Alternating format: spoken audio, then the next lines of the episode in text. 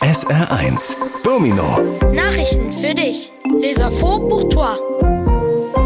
Hallo, mein Name ist Jonas Degen und das könnte dich interessieren. Die Mama, de Baba, de Kläen und is Kläen. Kennt ihr bestimmt. Das ist die Salodri-Familie des saarländischen Rundfunks. Die gibt es als Werbetrickfiguren im Fernsehen, als Maskottchen, als Ampelfiguren und jetzt auch als Sticker für WhatsApp. Seit letzter Woche kann man sie über die Salodri-App in den Stores runterladen. Die Mama, de Baba, de Kläen und is Kläen sind sowas wie Botschafter fürs Saarland und sehr beliebt. Bonjour, je m'appelle Viviane Chabanzadeh et voici des sujets qui vont sûrement t'intéresser. Vous connaissez certainement die Mama, de Papa, de Klein et Eusklen. C'est la famille Zahl-Audry de la radio-télévision sarroise. On les retrouve comme personnages de dessins animés publicitaires à la télévision, comme mascottes, comme petits bonhommes de feu de signalement pour piétons et maintenant aussi comme autocollants pour WhatsApp. Depuis la semaine dernière, on peut les télécharger via l'application Zahl-Audry dans les stores. Die Mama, de Papa, de Clan et Eusklen sont en quelque sorte des ambassadeurs de la Sarre et sont très populaires. Wie viele Menschen leben in Deutschland und wie viele davon sind Kinder? Das wollen Fachleute jedes Jahr wissen und haben jetzt die Zahl für 2022 bekannt gegeben.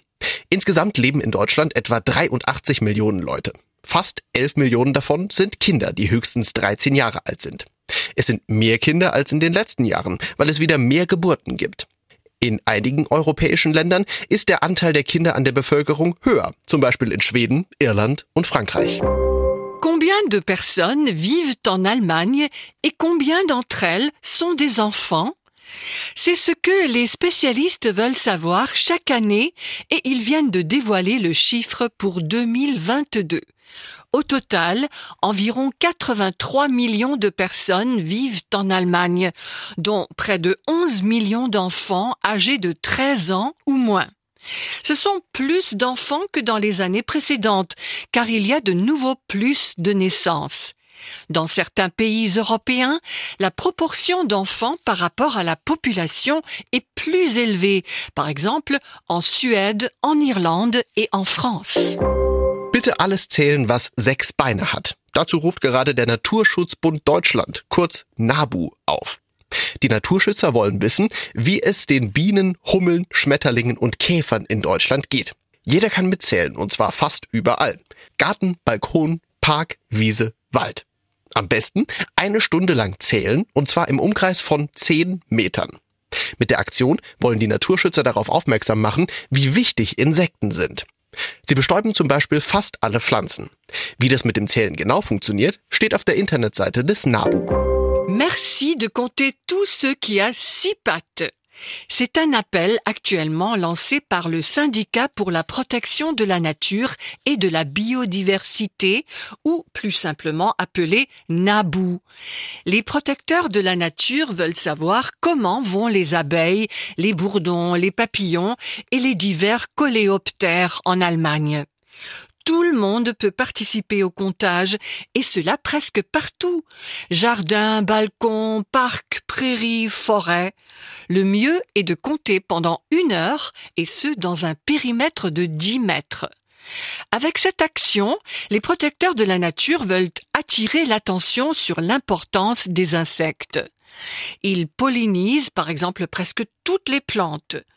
Le site internet du NABU explique exactement comment fonctionne le comptage. Diese Futtersuche hatte sich ein Schwarzbär im US-Bundesstaat Nevada auch anders vorgestellt.